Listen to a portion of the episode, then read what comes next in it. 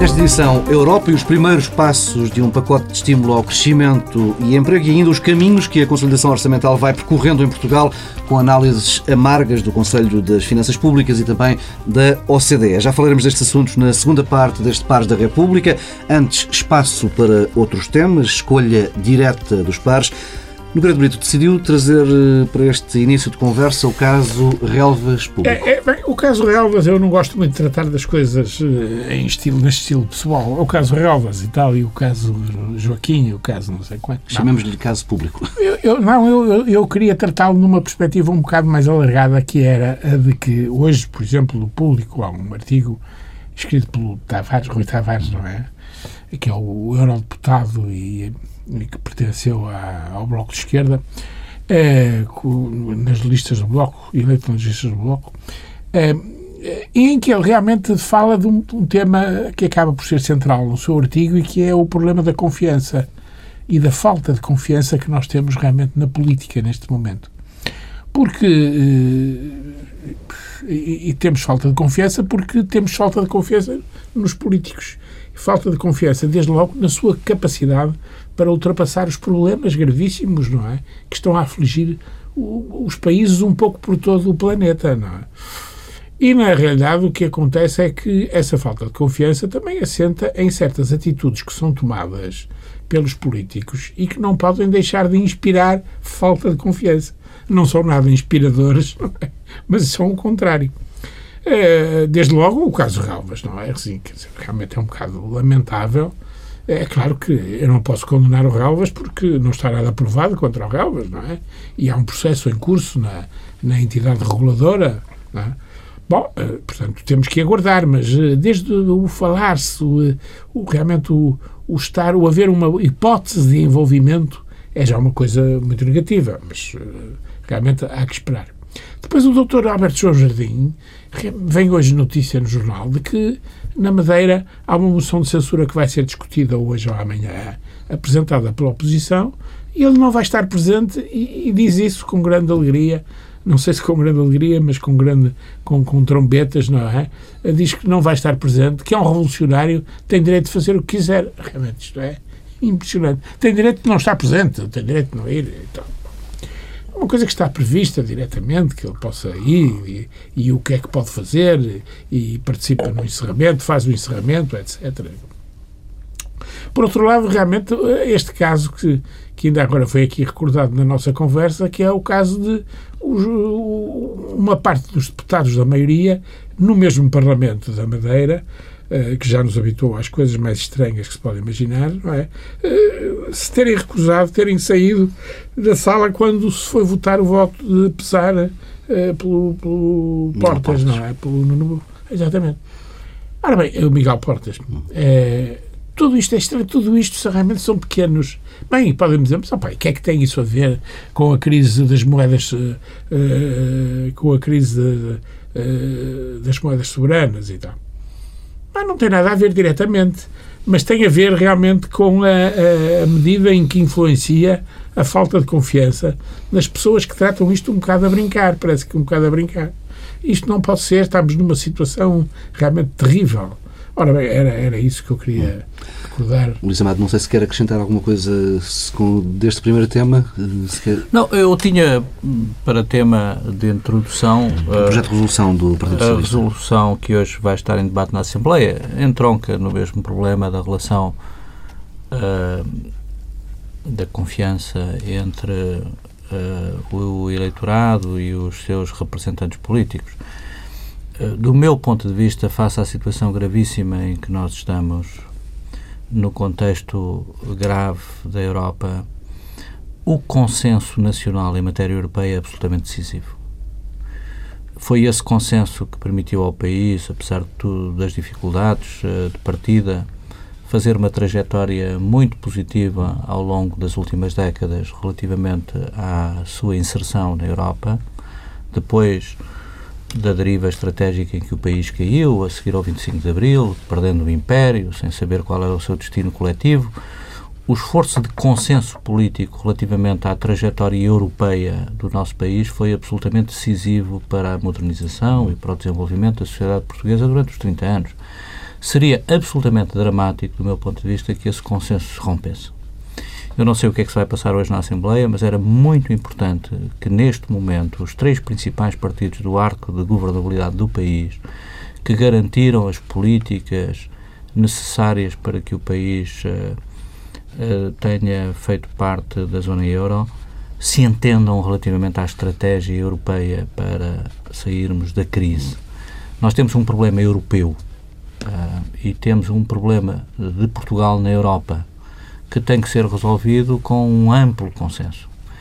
Porque se não formos capazes de o fazer, se houver fraturas neste consenso, na base de taticismo eleitoral e de jogos parlamentares, de bastidores, para mostrar que há diferenças ideológicas. Sobre esta matéria não pode haver diferenças ideológicas. Ou há um objetivo de interesse estratégico nacional no qual os principais partidos se revêem, ou então nós vamos cair numa situação muito difícil. E depois teremos o problema ainda de ver se os três principais partidos pró-europeus e que defendem a preservação de Portugal na zona euro se mantém a representação do eleitorado do país e não cai na situação Grega, que se é? caiu na Grécia, em que os dois principais partidos, que representavam 85% do eleitorado, de repente olharam para baixo e tinham 35% do eleitorado.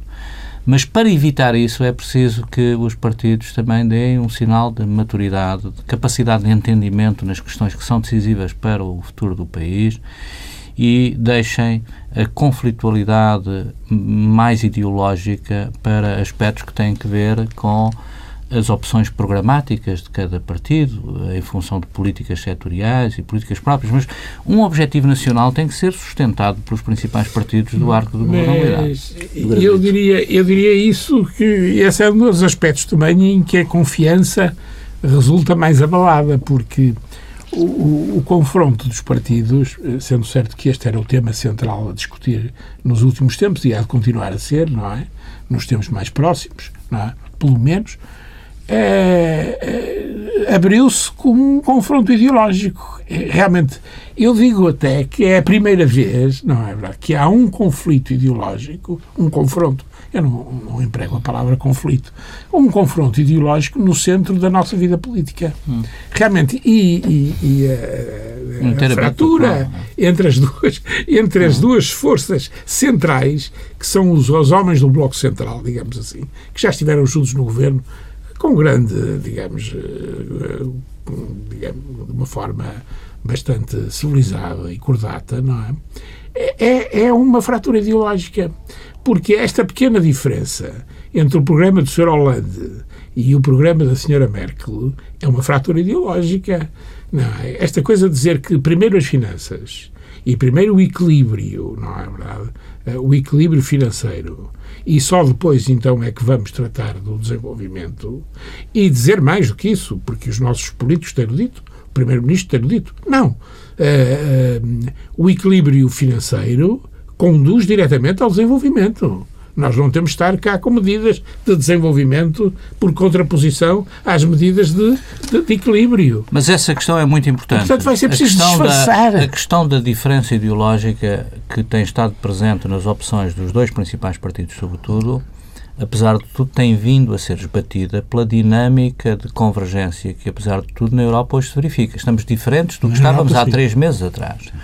E é por isso que eu acho que é oportuno hoje, hoje mesmo, fazer uh, sentir a necessidade de que essa divergência ideológica se reduza numa plataforma prática de entendimento relativamente a objetivos que servem os interesses do país e não as visões programáticas e ideológicas de cada um dos partidos porque isso é absolutamente indispensável. É indispensável. Uh, uh, o, equilíbrio, o equilíbrio entre as opções ideológicas de governação económica da Europa está a fazer-se e o eleitorado vai fazê-lo progressivamente durante os próximos anos. De eleição em eleição, veremos que o reequilíbrio político se vai fazer. Agora, aqui nós estamos numa situação de emergência em que o único trunfo que nós temos é uma grande coesão do ponto de vista social e político, até agora, até agora, digo, para uh, renovar a imagem de credibilidade do país perante os nossos credores. Sim, sim. E se rompemos esse compromisso de coesão social e política, criamos um sarilho muito sei, grande no país. Não sei se o Luís Amado, se o meu amigo realmente eh, consegue, eu, eu, sabe que é uma coisa que me faz imensa confusão, é que realmente esse património uh, que nós temos neste momento de consenso e tal, à volta das questões europeias e dos grandes problemas, é uma coisa que normalmente é expressa por políticos ou do âmbito da, da, União Europeia ou do âmbito eh, estrangeiro, externo, não é? Nós, quando os ouvimos falar, ficamos até um bocado espantados porque cá dentro a conversa é uma conversa de confronto permanente. É um diálogo muito é, extremado. É, um, é, é, e quer dizer, e nós dizemos, mas quer dizer, são os estrangeiros que nos vêm dizer que realmente nós estamos aqui num entendimento fantástico e tal, Sim, social, mas em relação, e, em relação ao que se passa hoje na Assembleia, repare, em relação ao que se passa hoje na Assembleia, é preciso... Uh, Vai ser um jogo de sombras. Não, mas é preciso, é preciso que as uh, diferentes forças políticas tenham o sentido da responsabilidade. Sim? A iniciativa, por exemplo, do PS é uma iniciativa que uh, procura desenvolver uma visão para a saída da crise na Europa e no país que complementa um tratado que o PS já ratificou no Parlamento. Sim. Um tratado marcadamente ideológico também. E, portanto, o PS já fez um esforço muito grande do ponto de vista do compromisso ao centro, ratificando o tratado, mas pedindo que algo mais o complemente do lado do crescimento. Mas palavrinhas. Não necessariamente. Quer dizer que nós estamos a não necessariamente, Não necessariamente. É, O que se está a passar na Europa e o que se vai passar hoje à noite, iremos discutir eh, mais à frente uhum. isso, seguramente vai renovar a agenda da crise europeia, tal como a temos conhecido e vivido até hoje. Não sim, tenho sim, grande dúvida sim, sobre isso, sou pena de o processo acabar numa desgraça eh, não apenas para o nosso país, mas eh, para a Europa no seu conjunto. E, portanto, havendo esse processo de reequilíbrio já hoje na Europa, parece-me sensato que haja um esforço de compromisso hoje no Parlamento Nacional relativamente a uma visão mais convergente da solução para os problemas do país no contexto da Europa. Se fôssemos capazes de fazer isso e de estabelecer esse compromisso, nós estaremos seguramente a lidar com uma das poucas variáveis que ainda temos que nos pode ser favorável na renovação da imagem de confiança Estou do nosso país. Estou inteiramente de acordo consigo. Espero é que não seja mais do que simples Mas então renove esse apelo também. Faça esse apelo, apelo. que haja Ora, hoje. Bem, faço esse apelo, não tenha dúvida nenhuma, não, não sou todo, não é? Mais pessimista e, do que eu. O não. pessimismo Agora, é uma forma, muitas vezes, O que eu digo de... é, que, é que deveria haver um bocado mais de ponderação, de, realmente, de quem fala hoje aos portugueses, não é verdade? Ou aos espanhóis, ou aos italianos, para não dar a ideia de que realmente isto é um jogo de sombras, não é? Quer dizer, isto é uma coisa séria. E há mesmo compromisso. E o compromisso é substancial e tem substância e tem influência na vida das pessoas. Quer dizer, não é realmente. Estou de acordo consigo. Dizer uma coisa taticismo. no Parlamento há muito e depois taticismo. dizer outra. Há muito taticismo, ah, não é? Estou já voltaremos, já voltaremos a este, este tema da Europa mais adiante. É tempo agora para uma primeira pausa neste Pares da República. Regressamos daqui a minutos com os temas principais e com menos tempo.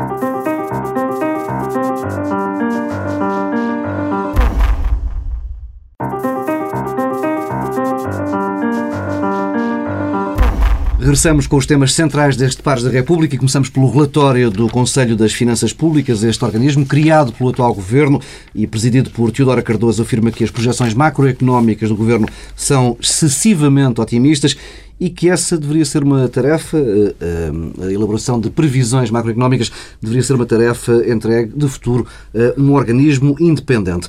O relatório que analisa a estratégia do ajustamento orçamental até 2016 eh, avisa ainda que a correção do déficit está a ser feita sobretudo do lado da receita, ou seja, do lado dos impostos, e que os cortes na despesa do Estado estão a ser conseguidos à custa de salários e pensões, ou seja, com efeitos estruturais duradouros muito reduzidos. Hum, é de resto uma análise esta do Conselho de Finanças Públicas que vem reforçar um aviso semelhante da UTAU, da Unidade de, de, de Técnica de Apoio Orçamental. Está esquecido, em definitivo, o objetivo de fazer o ajustamento dois terços do lado da despesa e um terço do lado da receita? Era um objetivo eu, eu realista, sei, pelo menos. Não sei se está esquecido, mas temo que, que, realmente esteja um bocado relegado para as calendas gregas, realmente, porque está, estamos longe disso, não é? E, e estamos longe, de, digamos, de muitas coisas neste momento.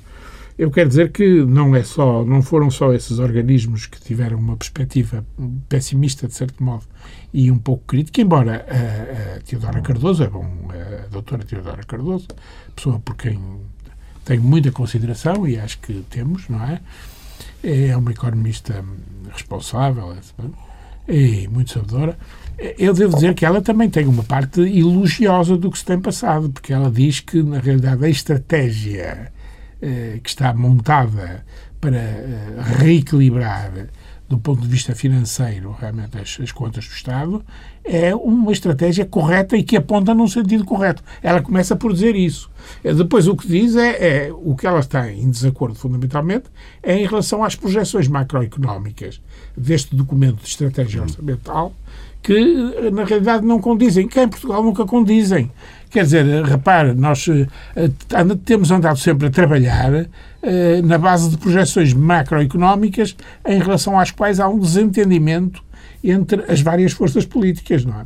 E desde logo há um desentendimento entre os organismos técnicos e as forças políticas e até há desentendimento, o que é mais chocante ainda, entre os próprios organismos técnicos, não é? Portanto, temos andado sempre aqui. Ela aqui é que diz, e realmente é um problema que é antigo, e ela diz que as projeções macroeconómicas que servem de base à construção do documento orçamental deviam estar confiadas a uma entidade independente. Ela, portanto, acha que não são entidades independentes que realmente eh, digamos, preparam estas projeções, a uma entidade independente eh, daqui para o futuro. Ora bem, eh, realmente e por outro lado não é só ela, não é só este organismo, este DEO, não é? Este DEO não é o. O documento é o, de estratégia orçamental. Não, não, isso é o documento o de estratégia, mas o. É o TAU. Não, não é o TAU. O TAU é o da Assembleia da República, não, não é? é o Conselho Superior, Superior de Finanças, Públicas. Não é? é realmente também o, o TAU uh, diz qualquer coisa nesse sentido. Uh, também o, o DEO, é, o, o, documento de estratégia, realmente provoca ao, ao próprio Conselho Económico e Social. E isso é mais complicado Conselho Económico e Social num documento redigido pelo, pelo João Ferreira do Amaral, que é consultor do Presidente da República, não é? Se, se não estou em erro. É. é e, e, os parceiros sociais reunidos no Conselho Económico Social, é, todos eles apontam estes, estes problemas e dizem vocês estão a trabalhar em bases erradas, não é? E agora realmente veio a OCDE Uh, e foi carregar mais o panorama. Sim, a OCDE prevê eu, uma, uma recessão mais profunda este sim, ano. Sim, prevê que 2013 que é um ano, ano, inteiro de recessão ainda, quando nós prevíamos um crescimento de 0,6% no ano. De, e ela prevê uh, o contrário. E o desemprego já para lá dos 16%. E, exatamente, já para lá dos 16%. Bom, uh, efetivamente, uh, não há dúvida nenhuma. Isto pode ser visto em duas perspectivas. Uma delas é que tem sido acentuada aqui pelo Sr. Luís Amado, que é uh, de que realmente a gravidade do momento é muito grande e, portanto, tudo é pouco. Não é? E eu faço agora, reforço o meu apelo tudo é pouco para que uh, as forças políticas se possam entender e estendam esse entendimento às forças sociais. Porque o que a gente ouve dizer é que está tudo entendido. E eu realmente, quando ouço falar uh, os nossos sindicalistas ou os nossos políticos partidários, dá-me a ideia que está tudo desentendido.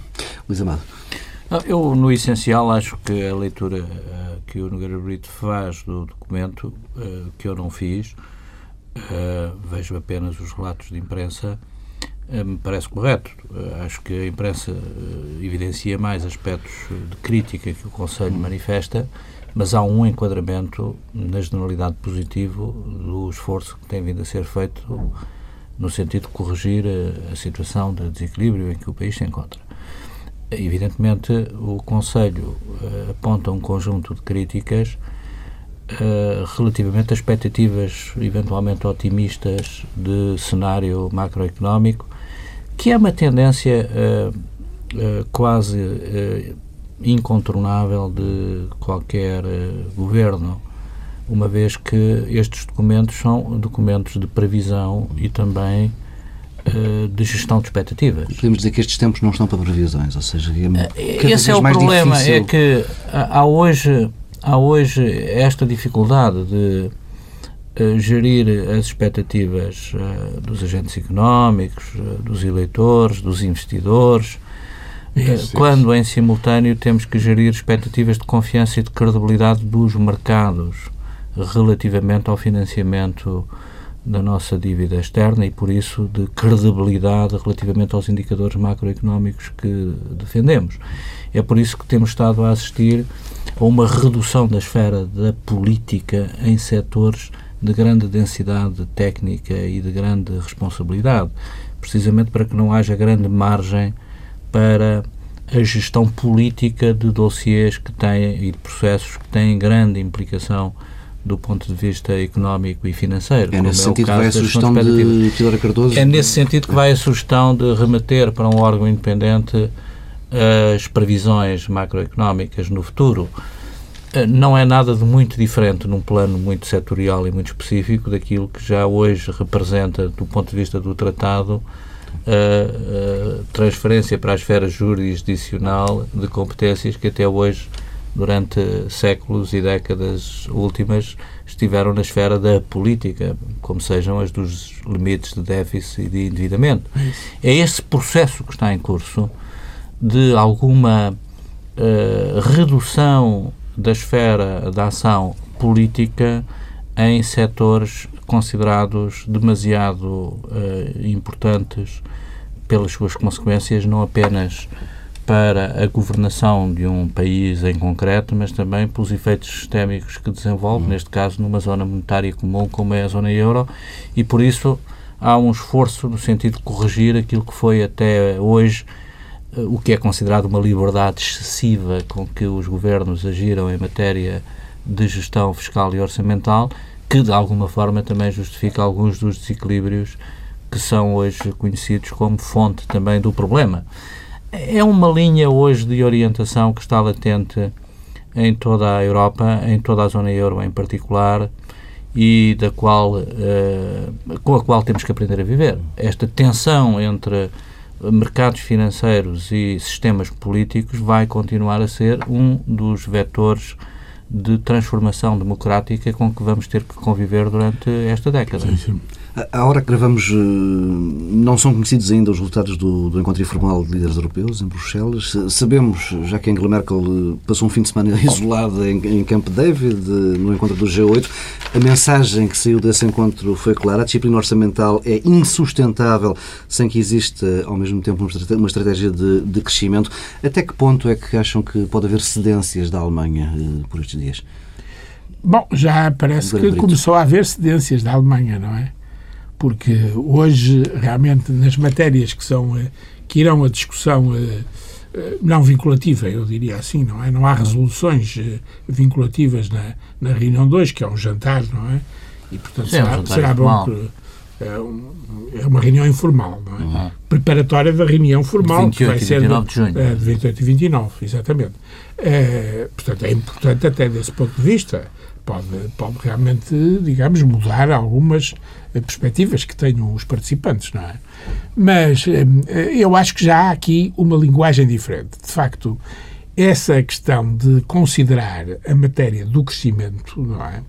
Como uma matéria essencial no momento que vivemos, começou a ser partilhada praticamente por todos e a Alemanha, com relutância, é certo, porque perde um bocado a face não é? E aqui o nosso Primeiro-Ministro também perde um bocado a face, não é? é? efetivamente, se realmente vierem a aderir a esta perspectiva. Mas não poderão deixar de aderir, porque realmente ela já é partilhada por muitos países, não é? Que estão envolvidos no problema e, e portanto, a Alemanha parece dar alguns sinais de abertura. E, aliás, repare uma coisa, que em Portugal ela é imposta pelas consequências que está a ter, realmente, que estão a, a resultar da política de austeridade. Quer dizer, a política de austeridade mina, eh, digamos, o equilíbrio das contas, não é verdade? E é gerador de déficit porque diminui a receita arrecadada de uma forma bastante alarmante, não é? E está a ter efeitos é, é, no desemprego. E está a ter no desemprego efeitos que, por sua vez, são efeitos que são efeitos no desemprego, mas que se vão repercutir na despesa e na receita, porque quanto mais indivíduos estiverem no desemprego, mais gastamos com o pagamento de subsídios, não é? E menos recebemos a título de imposto que esses indivíduos pagavam e de contribuições e para a Segurança consumo, é? Social. Eh, diminui o consumo e diminuindo o consumo diminui uh, o IVA e, portanto, há realmente uma perspectiva de evolução do IVA que é muito negativa e acho que realmente nós somos um, um caso, um case study, podemos dizê-lo, não é? Que deve ser ponderado e deve estar no centro da ponderação de quem realmente perspectiva uma mudança de política. Mas a mudança de política já parece estar no, no ar, não é? Neste momento. Porque se fala de, de certo tipo de medidas que vão nesse sentido e que são já incontroversas, de outras que são controversas. Bom, já é bom, porque antes eram, eram incontroversas para um lado, umas, e outras eram controversas para o outro, não é? Agora, realmente, a, a perspectiva já parece ser diferente. Luís Amado, a Alemanha continua a rejeitar eurobonds, um papel mais ativo do Banco Central Europeu no, no mercado da dívida, uma estratégia para o crescimento baseada, por exemplo, nos project bonds uh, e noutras medidas servirá para acalmar os mercados? Ou seja, é uma medida, é um pacote aceitável ou, ou, ou pelo menos eficaz para travar aquilo que, que se convencionou chamar crise da dívida soberana? Não, pode ser um projeto, uh, pode ser um processo transitório. A dois tempos. Uh, acredito que seja esse o sentido das decisões que vão ser tomadas daqui até ao Conselho do dia 28 e 29 de junho. Não esqueçamos que, entretanto, teremos eleições teremos eleições na, na Grécia e teremos eleições em França e estaremos em condições de avaliar mais ou menos por essa data o resultado do referendo uh, na Irlanda, em função também das sondagens que são conhecidas. E nessa perspectiva, penso que até 28 e 29 de junho terão que ser tomadas uh, opções relativamente ao chamado Pacto uh, para a Estabilidade e o Crescimento, uma vez que sem esse pacto para o crescimento, o processo de ratificação do pacto do Tratado da Estabilidade e da Cooperação, o Tratado Fiscal e Orçamental, que já foi ratificado, aliás, pelo Parlamento Português, estará paralisado esse processo de ratificação. E, portanto, nós precisamos de muito rapidamente, até ao fim do ano, trabalhar estas duas vias, no fundo. A via do rigor fiscal e orçamental, que o pacto consubstancia e que o tratado prevê, e essa via dará as garantias aos credores de um novo quadro de disciplina fiscal e orçamental que impedirá eh, seguramente alguma deriva na despesa pública dos países que têm sido acusados de o fazerem ou de o terem feito no passado, mas é preciso ao mesmo tempo a via de uh, concentrar um conjunto de medidas que permita uh, impulsionar de novo o investimento e o crescimento. Isso passa pela confiança na estabilidade do euro e a confiança hoje, face à gravidade da situação que se criou, vai depender muito desse uh, conjunto de medidas que terá que ser trabalhado daqui até o dia 28 e 29 de junho. Uh, teremos, entretanto, a situação da Grécia a desenvolver-se em paralelo, com toda a incidência que tem na instabilidade e na incerteza que provoca sobre a zona euro, mas não vejo saída política que não passe hoje uh, por uma agenda europeia que integre simultaneamente a vertente do rigor fiscal e orçamental que o Tratado já prevê, com um conjunto de orientações de estímulo mais dirigido às situações específicas e diferenciadas que no conjunto da zona euro se verificam e que não pode ser igual de país para país. Uh, a utilização dos instrumentos de coesão e dos instrumentos de investimento na zona euro têm que ser direcionadas no equilíbrio das situações específicas de cada economia na eh, dinâmica que o conjunto da economia europeia está a ter. E a Alemanha tem que perceber isso. Eu creio que já percebeu isso claramente. Um, nós precisamos, do meu ponto de vista, de forma uh, inevitável a médio e longo prazo uh, uma forma de mutualização da dívida. Uh, é isso que os mercados hoje estão a exigir. E sem essa forma de mutualização também não há recursos que permitam impulsionar o investimento era, nas economias periféricas. Era essa a minha questão, não é? Se os juros baixarem um pouco nos países que estão sob resgate e nos países que estão sob tensão dos mercados, é óbvio que a margem de manobra e a folga que os Estados têm na gestão dos seus programas de austeridade é completamente diferente. Mas os juros não baixarão enquanto não houver uma certeza relativamente à estabilidade do euro, à existência, à, à sustentabilidade da moeda comum. E eh, eu acredito que eh, a Alemanha tem eh, essa questão é aberta na sua agenda a esquerda no Parlamento, que tem ganho eleições regionais, tem isso no seu programa. Quer o SPD, quer o Partido dos Verdes, apoiam a institucionalização de um princípio de mutualização da dívida sob uma forma de eurobonds que terá que ser tecnicamente afinada. E que vai significar e essa que a Alemanha vai pagar mais caro o dinheiro. É? Essa circunstância, essa circunstância vai necessariamente facilitar também a manobra do atual governo e da atual coligação. Agora, as taxas de juros na Alemanha estão excepcionalmente baixas, portanto, o timing também para esse ajustamento não é fácil. A Alemanha está a pagar a sua dívida a 1,5%. Hum, pois, esse é que é o problema. E, e é um problema da Áustria. Vai provavelmente que pagar foi, a 3,5% ou foi, a 3%. É, e, portanto, há isso aqui... não é fácil de explicar internamente. E é, é muito difícil de explicar é o contribuinte que o vai pagar. Agora, é? o que eu acho que é preciso fazer, e acho que essa opção é possível de, aceita, de ser aceita, é eh, a antecipação uh, de uma decisão que será tomada num calendário determinado. Ai, porque eu acho que o efeito psicológico do princípio ser adotado, mesmo dilatando no um tempo a sua implementação, esse efeito psicológico gera nos mercados uma pressão em baixa das taxas mas, de juros que irão facilitar este processo. Mas será possível, quer dizer, haver aí uma, uma, uma resolução, que é uma resolução que, digamos, para, para tempos futuros, é porque dia a dia os países que estão com problemas e que não pagam juros baixos, pagam juros altíssimos, digamos, no contexto da normalidade, não é verdade? Estão a ter esse problema. A, a mutualização da dívida para eles é, seria fundamental, não é? Porque Sim, ainda agora a Espanha pagou juros sim, muito sim. altos, não é? Não é?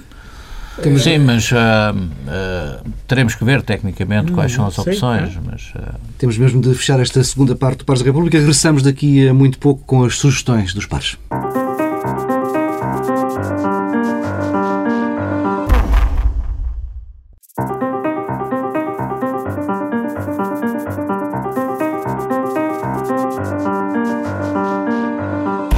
Estamos de regresso com duas breves sugestões. No Grande Brito, um livro de Teresa Horta sobre Marquesa da Lorda. Exatamente. E, digamos, os ouvintes naturalmente acharão um bocado estranho que eu venha hoje com este livro, porque este livro foi editado em Portugal em, em, ao ano passado, em 2011.